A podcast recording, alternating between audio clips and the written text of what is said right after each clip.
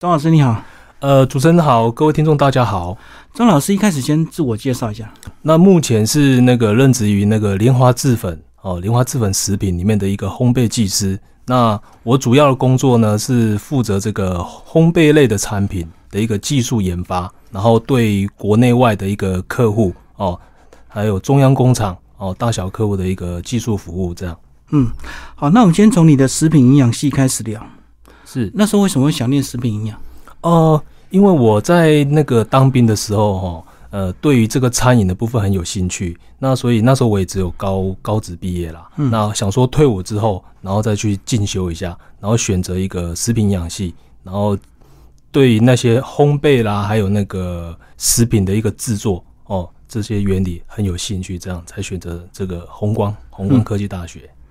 所以大部分的食品营养系都是走营养师这条路吗。哦，我们早期的时候是叫做食品营养系，那后面的话，它就是分成可能是生物科技啦，还有食食品科学这样。那它的出路非常广哦，你可以走中餐哦、西餐，还有一些可能餐旅服务。那我是走烘焙哦，最后我是选择烘焙这样。所以如果说正统的烘焙是走，他们就是所谓的这个餐饮科嘛，对不对？对，餐饮科这比较参与接近一点，对不对？嗯，对。呃，我在大学的话，其实，在食品营养系里面，它的实作课会比较多哦。嗯那反而就是说我大学毕业之后，在业界又磨练了好几年，然后想说再进修一个那个所谓的那种学成这种管理是哦，才去念 EMBA 这样。你说你们大学的实作是指哪一方面的课程？呃，它有烘焙，也是要做烘焙、啊。，对，要它有烘焙课，那也算学分里面，然后中餐。哦，那个都是选修这样。所以它不是在搭配很多这个科学的研究嘛，就是食品的搭配。哦，那科学研究的部分我们也有，像食物学原理，还有一些什么生物学的那些那些什么实验哦，都要去做一些呃简单的啦，简单的一些科学实验而已。嗯，嗯，那你是大概哪一年才正式进入所谓的实作的烘焙业里面？哦，我真正进入这个烘焙业的话，因为我我跟一般传统的面包师傅不太一样，就是说他们比较早，可能就是一些十五六岁嘛，嗯十五六岁他们就可能进入这个行业。做学徒啊？哎，对，就是那种学徒，然后因为可能他就就是可能国小、国中、嗯高中毕业，可能就不再进修啦，不再升学，然后他们就进去。那我的话是念完大学哦，念完大学大概就已经，因为已经当完兵了嘛，嗯就差不多二十三岁，二十三岁说进入这个餐饮业烘焙、嗯这样。那一开始也是从助理开始吧？我、这个就是学徒，哦，嗯就学徒。就小学徒。然后小学徒的部分可能就什么都要做，你一开始进去，你可能也摸不到面团。嗯，对，摸不到面团，你就先从刮铁盘啊，哦，然后打一些馅料的啦，嗯洗洗一些锅碗瓢盆之类，这样开始。可是你一开始应征会不会遇到一些挫折？因为你的这个学历有时候会影响。哦，主持人说说到重点了，我们那时候进去的时候，因为是学徒嘛，然后我在念大学，当然，呃，被那些可能就老师傅啦，嗯。老师傅就是会可能冷嘲热讽一下嘛，对。说哇，大学生啊，你来这边也是在那边搓面团嘛，多少、多少，哎、嗯嗯，所以这段时间就要自己去熬过，就对。嗯，那时候我就是给自己一个期许，我说没有什么叫做呃高学历不能说做这种技术性工作啦，就是反正时间久了，然后你就是因为我们这种就是可能比较慢出来嘛，哈，比较慢出来，所以说我们学习的那种时间就比别人短，那我们就要更加努力，所以就是这样嗯慢慢成为大师傅这样。所以你入行到现在算几年时间啊？哦，二十三到现在，我今年这样应该算起来有二十年了，二十年二十、年左右。这二十年要不要把你的工作的这个变化稍微提一下？好啊，可以啊。我一开始哈，就是从传统的一个面包店开始做哦，嗯。然后学徒之类，因为那个市场上面的变化，慢慢的呃，从那个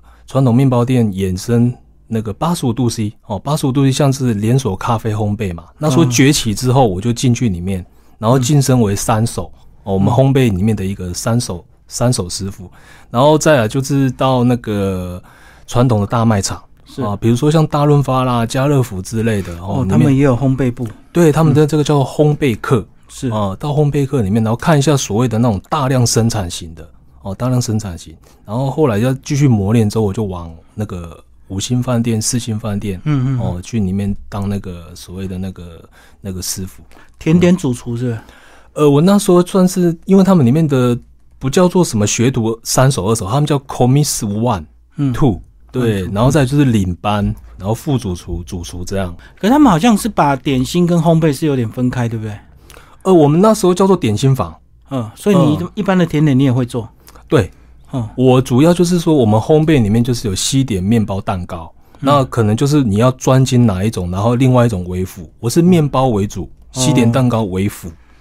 可是我看台湾好像大部分都喜欢搞甜点，它的变化比较多，对不对？还是它的单价比较高？对，它的单价比较高。嗯。因为甜点来说的话，因为大家都知道哈，我们就是像西点蛋糕哈，蛋糕来说的话，它就是靠空气嘛，对，哦，空气在赚钱，那面包是靠水在赚钱。那你蛋糕它不可能只有打一个蛋糕体嘛，哦，蛋糕体打出来，它还要很多的装饰对，去点缀它，提升它的一个高单价。嗯对，那面包的话，它其实又有有一点偏向是主食啦，有的会拿来当主食用比。较实用型的，所以一个面包大概三五十块到顶了，很难再突破。我三五十块，像目前的话，通货膨胀嘛，所以说其实以前我们在买一个菠萝面包，我记得从五块嘛，十几块，对哎，五块十块，像现在可能已经三十几五、三十五、四十有喽。对，基本款是三十几，如果它是大菠萝，或者是它有一些变化款，可能要到五六十。哦，对，大菠萝。可是甜点动不动就七八十、一百啊。对对对，因为它有很，因为它的做工可能比较细，像是像类似法式点心的话，它可能里面就要有一个蛋糕体，嗯然后再把慕斯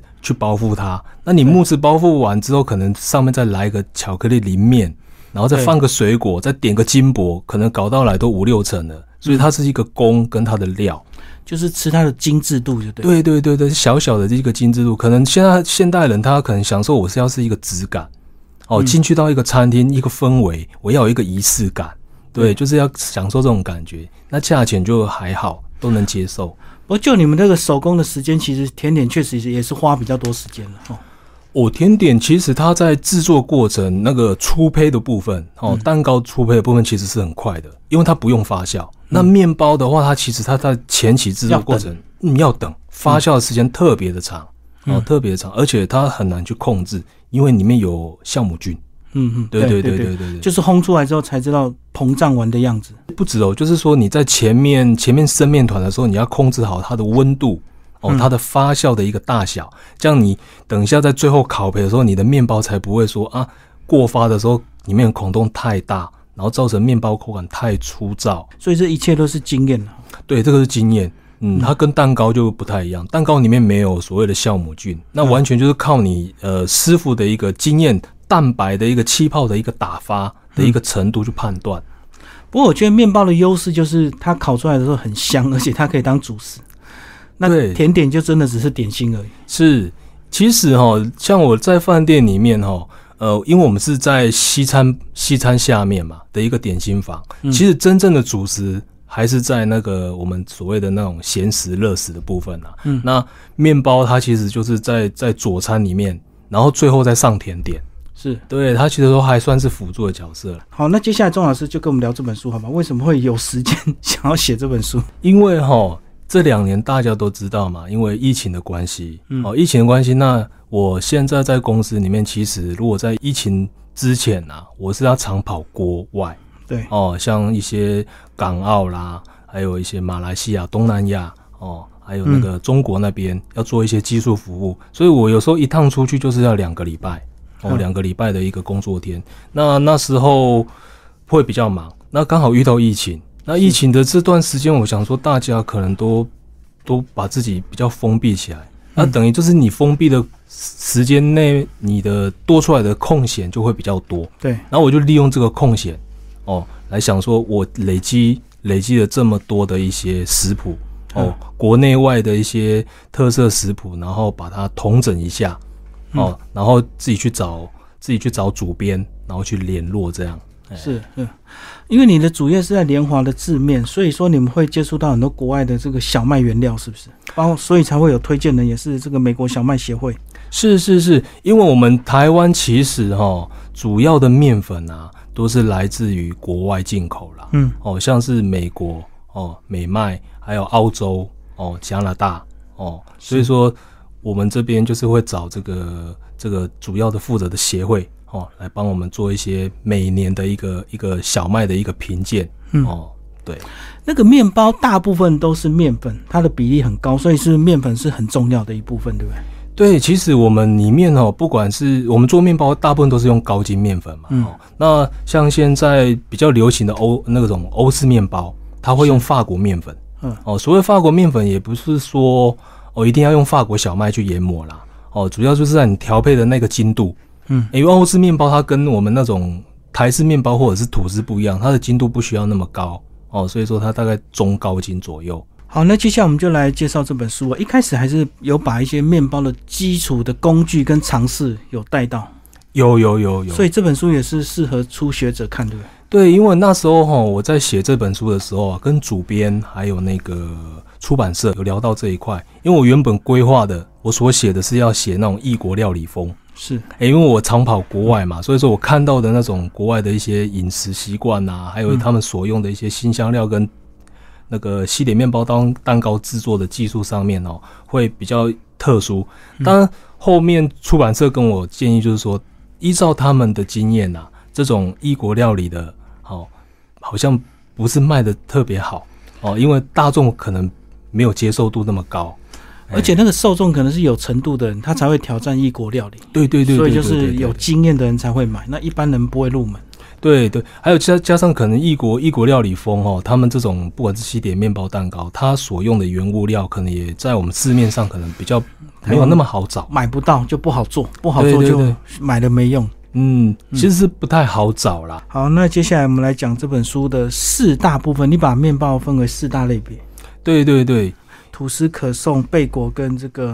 是丹麦。对，那出版社他是跟我建议啦，就是说，不然我们就朝一般大众，而且现在又是可能疫情或后疫情时代，然后居家居家生活，可以你可以在家里做嘛，那我们就写一本哦，从初学者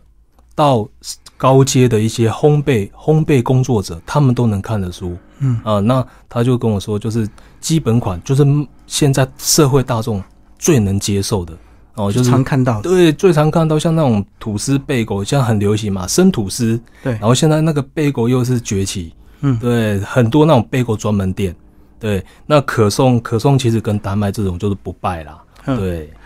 好，正式介绍里面的这个品相之前，我们先跳开一下，讲一下这个前几年流行面包机。面包机真的有这么简单好做吗？哦，面包机哦，这真的是我我们自己我自己也有在研究啦，嗯因为我们公司哦，除了除了说是这种商业的配方嘛，然后特别买了两台这个面包机，测试一下。，对，一个是国际牌，嗯跟一个是像日本相应的，嗯，哦，为什么要买两台呢？其实他们两台面包机哦，它们的作用真的不太一样。那当然，你们买面包机哦，他们都会附一个 recipe 嘛，哦，一个食谱，然后我们就按照食谱里面去去制作。那为什么这个面包机会流行呢？第一个哦，因为你在家里可以自己做，嗯嗯那你自己添加的东西你都知道，它都是很健康、很天然啊。所以在外面你可能面包店你不知道他们放了什么。再就是夜市的那种十元面包，哦不要多吃。那个，我跟那个我们也不好意思批评什么，但是就是说，可能因为你成本的问题，一它有分钱一分货。对原物料可能会比较低。嗯，那婆婆妈妈他们会买这种面包机，就是可能我早上出去买菜之前，我把 recipe 的配方放一放，然后 one touch 一个按键，哦，一个按键，那我可能买菜晚回来，它已经烤好了。所以它如果里面有内馅，还是可以先包进去，整坨丢进去嘛。哦，它的内馅其实是在于面包机上面会有一个资料盒，哦，另外再挤进去，对对对哦这么这么先进。呃，因为它都是有 AI 的那种那个微电脑他们在控制嘛，都是写那个工程师可能都写好那个程式的，然后他可能在一个搅拌面团的那个快要完成的阶段，然后那个投料盒它自动打开，嗯哎、它会自动打开，就跟那个自动洒水器一样，时间到了就自动喷水一样。它可能在前面团两分钟前，它把它打开之后，没有投料下去，然后继续搅拌，可是它速度会很慢，啊、只是把那个料跟面团混合均匀，嗯嗯，哦，所以就是很方便。所以它还是有它的这个市场性，就对，对有些人来讲很方便。哦，这个市场其实还不错，现在还不错。嗯，因为现在目前大家又很要追求健康嘛。是，其实我们现在公司又又又在开发一个新的面粉嘛，叫做低糖面粉。哦，嗯，直接把糖混在里面了，就不用另外再加糖。不是，因为社会大众可能对这个糖字哦会有一些误解。嗯所谓的低糖是指的是不是米制米制的那个糖哦，嗯是油质。有字边的糖，对对生对对对，生酮，所以就是低淀粉的意思啦。嗯嗯，不是所谓我们的口味这样吃起来那种甜，不是那个甜的糖是。哎、所以这样就不怕吃多，就对。对，所以它里面呃，像日本现在已经流行很久了，他们那种低糖面粉里面可以标榜，就是说我完全就是可以到可能五十趴或六十趴的低糖，嗯，几乎没有面粉的成分。所以原物料也一直在进步，哦，一直进步，还蛮贵的哦。现在的低糖面粉 很贵，所以总瓜就是一分钱一分货。对一分要钱一分吃健康，有时候还是要花点钱。对。不过这样讲，真的真的面包要真的进入更高阶的变化，还是要手做，对不对？哦所以哦，面包机还是有它的限制嘛，只能做一些比较基本款、简单款。因为面包机它它所谓的制作原理哦，就是它用一个比较速度慢一点的一个搅拌搅拌的一个一个一个片状的一个棒子，它不是钩状的，所以说它是必须把面面粉跟水和匀之后嘞，慢慢用我们叫做水解哦，用水解的方式去拉长那个面筋的生成。对，那它就是搅拌完之后，连烤培是一起。是，呃，那如果说你今天如果说要做出不同的形状，因为面包机就那个样子嘛，对。所以说你做出来的吐司它就是一个一个长方形，然后上面一个一个像三形吐司这样。那今天如果说你要把它分割出来的话，你要另外再买一个烤箱。哦，就是嗯外观如果要做一些变化，真的还是用手去对对对对，嗯你如果说要做成一个菠萝面包什么之类的，你没有一个一个铁盘去把它摆放，你直接面包机也没有办法烤啊。对，嗯所以这个面包机可以基本的玩玩，但是最后还是要到自己手做。所以这本书很值得大家参考。接下来我们就来就品相跟大家讲哦，四大品相，这个钟师傅每一项都跟我们挑一个来介绍。哦我挑了一个品相哦，我觉得蛮特别的哦，就是那个手冲咖啡巧克力。因为我自己本身哦非常喜欢喝咖啡，嗯。然后我又是那个有去考取所谓的英国试验局的这个咖啡调配师，所以说我在做烘焙里面，我一定少不了咖啡这一个这一个部分。那当初在开发这个产品哦，我想说，那诶、我们自己手冲的咖啡哦，把这个咖啡液体哦置入到这个面团里面哦，它是非常新鲜的，是。对对对对对对，然后还有它的馅料的部分，我们可以部分用一些咖啡粉哦，嗯一些浓缩咖啡粉来提味，这样，这是我设计这个手冲咖啡巧克力的吐司。这难度非常高诶，因为不同的咖啡调出来的咖啡味道就不一样，是口感就不同。是，所以我是在建议这个消费者，如果说你们在制作这一款面包啊，你们可以用那种所谓的重烘焙，嗯哦，因为我们不是单喝。哦，如果单喝的话，你可以选择轻烘焙啦，或者是带果酸呐，带一些可能特殊的可可香。可是这一种如果是制作面包，它打入到面团，它会稀释掉很多一些咖啡的香气。所以它味道要出来就是要重烘焙。对我建议是用重烘焙的一个一个一个冲冲调的一个咖啡液，然后当然是你要去冷却，冷却完之后冰到冰箱，哦，嗯冰到冰箱，然后我们再用它的温度的这个比较低温的这个咖啡液哦，去去打面团，就冰咖啡就对了。对，就冰咖啡。嗯哎、那如果有些人喝比较重，他可不可以倒比较多？哦，可以，可以倒比较多，可是你在这个我这个配方建议的总水量，你就尽量不要超过。嗯因为一般我们在打面包哈，我们的总水量可能落在这个六十或六十五百分比上面。嗯，哎、那你要重一点是，其实你可以在咖啡的浓度哦，比如说今天我们可能一杯咖啡，我们是用大概二十到三十公克的咖啡粉，那你今天你要浓一点，你可以用到六十公克，嗯七十公克的咖啡粉，或者是你可以，你家里如果说有有比较高阶的那个意式咖啡机的话，有没有？你也可以用浓缩。浓缩的嗯，哦，espresso 那种浓缩液哦，这样你的浓度就够啊，又不会影响你的配方的总水量。我总括来讲，还是先照基本配方做成功再说，是是是 不要急着去乱改。对，没错，没错。因为你应该都测试很多遍了。对我测试很多遍了。对嗯嗯嗯，对啊，你不能因为自己爱喝咖啡你就多倒一点，结果水分过多就是，对，那是水分过多，最后是整个烂掉，软软烂烂。因为我们每一支面粉哈，它的总吸水量啊，比如说我们是以烘焙百分比嘛，嗯哦，以面粉做一百趴啦。那一般面粉它的吸水量大概就是标准啊，标准大概就是在六十到六十五之间。那今天如果说你超过了六十五，甚至到七十，已经超过这一支面粉哦，以一百趴的这个吸水那个这个百分比去算的话，有没有？它可能就会摊在摊在底下，嗯你搅不出精度。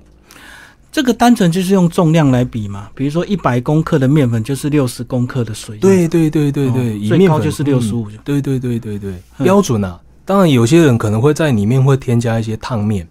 嗯。哦，那烫面的话就会增加增加它所谓的一个一个含水量。好，那接下来我们来讲 bagel，bagel 这个口感特别好吃，我个人也非常喜欢，比较是紧实哦。对，是。bagel 的话，它其实哈、真正是就是起源于像那个那个美国嘛，嗯，哦，那美国他们也还把它定定成一个国际 bagel 日，看可见他们美国人多爱吃 bagel。那像我们现在去某一间那个美式大卖场，哦，我们看它的 bagel，它的 bagel 销售量也很好。为什么它这个 bagel 可以卖的这么好呢？主要就是说它的外形看起来像甜甜圈，嗯可是它的制作过程哦，因为它的水量，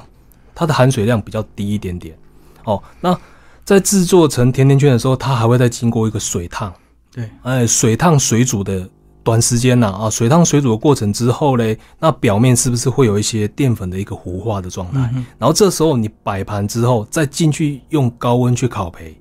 然后它糊化的那个那个表层啊，经过烤焙，它会变成有韧性。嗯对对对，然后里面又柔软，这是一个 bagel 的一个一个特色。嗯，然后这个贝果它的实用性又非常好，你如果是单吃哦，或者是把它做成一些有口味的，或者是你在制作过程把馅料夹进去，然后直接去烤都可以，或者是你做原味的哦出来，然后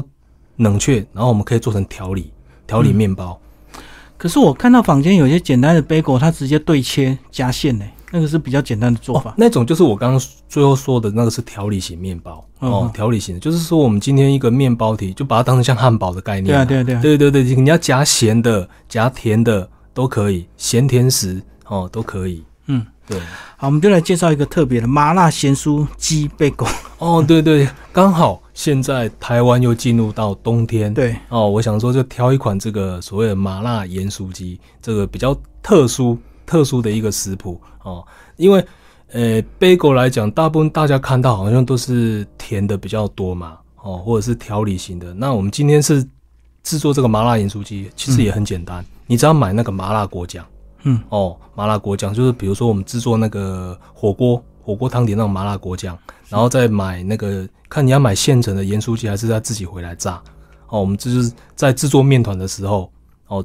把它植入进去，包起来就可以了。所以就全部丢下去搅拌就对了。哎，没有盐酥鸡，我们是在整形面团的时候才再把它包进去，啊，哦去烤焙这样。对哦，还是先把整个面团先打发好就对。对对对对对，嗯就是你麻辣锅酱跟面团已经都打好了，哦，形成一个面团，然后经过一些松弛啦、发酵完之后，然后再来包那个盐酥鸡馅料，呃，这蛮特别的。啊，这样子可以包咸酥鸡，可不可以包珍珠？珍珠的话，其实包进去其实不太适合，因为我们要经过一个高温烤焙哦。嗯以前我有包过，哦，我有包过，但是珍珠的话，它经过高温烤焙的时候，它会缩小。嗯，哦，所以我们在房间看到一些像珍珠奶茶系列的一些甜点蛋糕或或者是面包，他们都是用呃最后再把那个珍珠淋上去。装饰性的放上去。奶茶的部分呢，那我们可能就不能真的淋把那个奶茶淋上去嘛，他们就是用可能用那个呃动物鲜奶油啦，或者是鲜奶油啊，我们把把那个红茶啦，还是说那个奶奶香味打进去，变成一个奶茶的颜色，这样，哎、要有一点固态啦。对，嗯说那个、嗯。就跟刚刚那个咖啡一样嘛。咖啡的话，其实我们打进面团它是纯液体，嗯，那今天你是做表面装饰，就不能用纯液体，是。哎、不能把面包泡到水里面。所以说，我们就是用一些动物性的或者是植物性的鲜奶油哦，把你想要的口味哦打成那个鲜奶油，这样哦把它淋上去就可以了。好，那接下来还有个可颂。可颂的话，你一开始就有提到说有菱形跟有所谓的这个像牛角形的。哎，对，其实可颂来讲，哈，是源自于像这个国外嘛，哈，像法国啦，他们就是很流行吃这种东西，它就是果油面团啦，嗯，哦，也叫做牛角啦。早期的话，就是法国那边可能就看到这个土耳其的土耳其的这个所谓的这个国旗上面不是有一个月亮，哦。那个月亮的话，他们就把它做成早期这就是做成那种弯月可颂，是，哎、弯月可颂，那后面演变成就是直接做成一个牛角形就好了。嗯，哎，那我所谓的可颂，不见得说一定就是要要做成牛角或者是弯月，它只要是那种酥类的哦，小一点的，我们就可以叫做颂。就类似的做法都叫送，就对。对对，那形状就不一样颂。对对对对对，这个我是介绍那个脆皮巧克力可颂。嗯那因为我自己本身哈，对于那种巧克力啦，或者是咖啡都很有很有很有兴趣，尤其是可可，可可这个部分它是很香的。嗯哦，那今天我们把这个可可的一个脆皮啊，把它覆盖在这个可颂上面，然后再用一个黑金哦，这个金粉，这可食可食的这个金粉或者是金箔来去点缀它，提升这个面包哦，提升这个面包的价值，这样就是有点类似这样法式的点心的概念呐、层层去堆叠，这样，这是我设计这个巧克力可颂、脆皮可颂的这个。你刚刚讲有这个可可粉，我看可可粉好像很多很常拿来做应用。那可可粉它有什么特别的选择吗？可可粉其实它是喷雾干燥成这种可可粉嘛，那它的选择其实就是在价钱上面，我们可以依照你想要的品牌啦。那像我这本书里面有介绍到，就是我会用到那种哥尔蒂瓦的，嗯哦，就是我们百货公司看到那种勾迪瓦，勾迪瓦它其实有出可可粉，嗯，哦，有出可可粉，那种就比较高级。所以它不像面粉有什么高筋低筋这样的变化。没有，没有没有，它就是主要可能是在它里面可可脂的成分，嗯嗯，对，可可脂这个脂，哎的成分这样。就品质的差别了。对对对，所以它功用上是变化不大。嗯，还好。跟如果说你做成巧克力，巧克力像纽扣啦，或者是那种固体状的嘛，它就有分那个所谓的苦甜，就是几十趴哦，可能就从五十、六十、七十趴。第四个是丹麦系列，哦，我今天就是在设计这个玫瑰乳酪风情哈，它也是丹麦。那有的人可能会会会有一个疑问，就是说，哎、那可颂可颂跟丹麦不就是一样吗？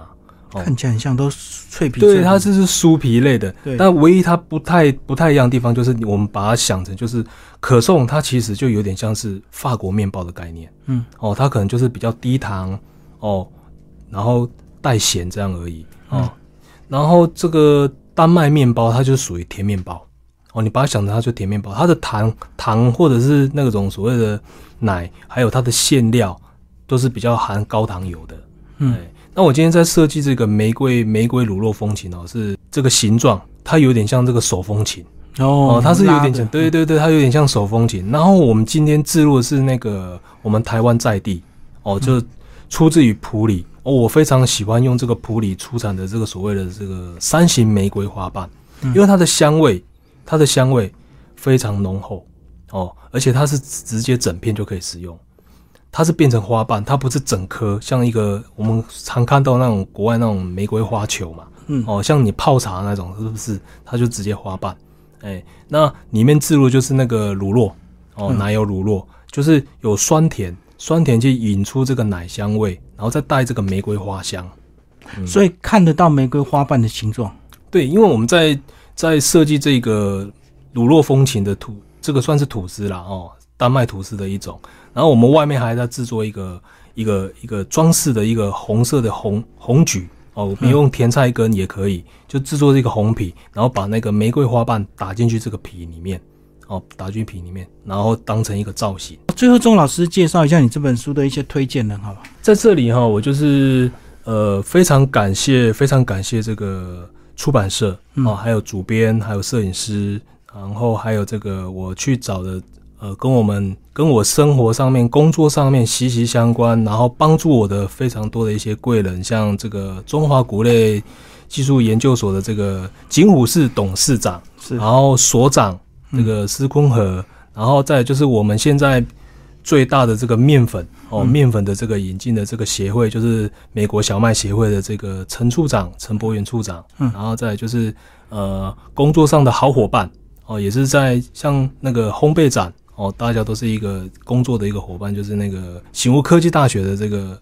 徐彦斌哦，徐彦斌老师啊，在这里感谢他们，然后让我完成了这本书哦。那当然，这个这个过程哦，就是都蛮辛苦的啊、因为疫情的疫情的期间哦，其实要去网罗这些窗口嗯来联络，哎、然后大家一起完成这本书，这样，哎，就是很辛苦这样。对啊，疫情期间见面都不容易的，更何况还要一起合作完成这本书，就对。对对对，是蛮辛苦。所以说，因为我在跑的过程哦，我非常了解，就是说又要避开这些这些重重的困难呐，嗯，对，然后一一的一一的去找，因为这跟一般可能出版社哈直接去立的所有全部的工作会来得轻松。那我自己的部分是因为我可能自己去找主编，我找摄影师，哦，所以要分成好几个工来做，呃。